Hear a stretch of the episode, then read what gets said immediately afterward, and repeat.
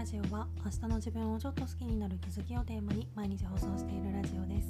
1日2回私なりの心地よい暮らしのコツや日常での気づきをお話ししています。もしよろしければフォローコメントなどお待ちしております。ということで今回は感覚のズレを認識しようっていうテーマでお話ししたいと思います。良くも悪くも周りの人の些細なニュアンスの違いに敏感になってしまうところがあって一つ何かマイナスな意味で気になることがあると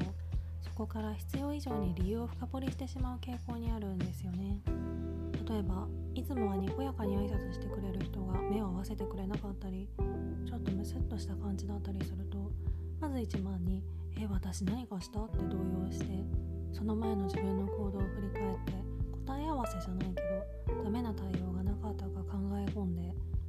い当たる節がなかったらなかったでその後からじわじわ何あの態度みたいにイライラしてくるのがいつものパターンなんですけどなんかこうやって一つのグレーな態度というかはっきり私に怒りを表明するためにこういう態度をとってきてるのかそれとも無自覚でとってきてるのかその判断がすぐにできない態度を取られるとその度に「えなんか怒ってる?」とか「もしかして嫌がらせ?」とか「なんか貶めようとしてる?」とかすごいいろいろ考えてしまうんですけど何度もこのパターンを経験してきて結果本当に怒ってるとか貶めようとしてることなんかほとんどなくて大体の場合は私には無関係なんですよね。こういうことって周りの人から見れば別に大したことじゃなかったりもするのであの時のあれ怒ってるのかと思いましたみたいなニュアンスのことをどこかで話す機会があったとしてもえー、そんなことでとか気にしすぎだよって言われたりとかしてああ周りはここに思考のキャパは使わないんだなってなんか効率よくて羨ましいなって思うと同時にたとえ多くの人から軽視されることであってもこっちにしてみれば大事なんだけどなみたいにモヤモヤしてしまうこともあるんですよね。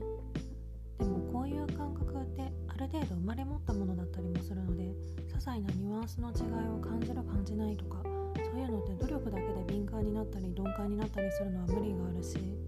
人数的な割合だと多分敏感になってしまう人の方が少数派ではあるので的には周りの人とはこういう些細なことのニュアンスに対する認識にズレがあって周りの人はそんなに深く考えて生きてないってことを常に意識の中に入れておくことで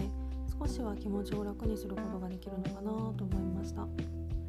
の前も知るって大事だよねっていう話をしたと思うんですけどそんな感じで前提条件を常に頭の中に入れておくことでモヤモヤを未然に防ぐこともできるかもしれないですね。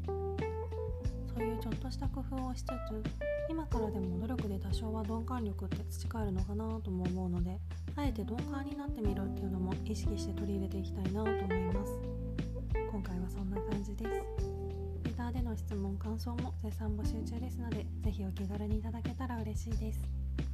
そして土曜日3月27日の19時半夜7時半からはスタイフライブをやります。ライブでは今断捨離をテーマにお話ししていて次回は断捨離が終わった後に綺麗な部屋をキープするための習慣作りがテーマです。10分から15分くらいでサクッとやってるのでもしよかったら是非遊びに来てください。それではまた次の放送でお会いしましょう。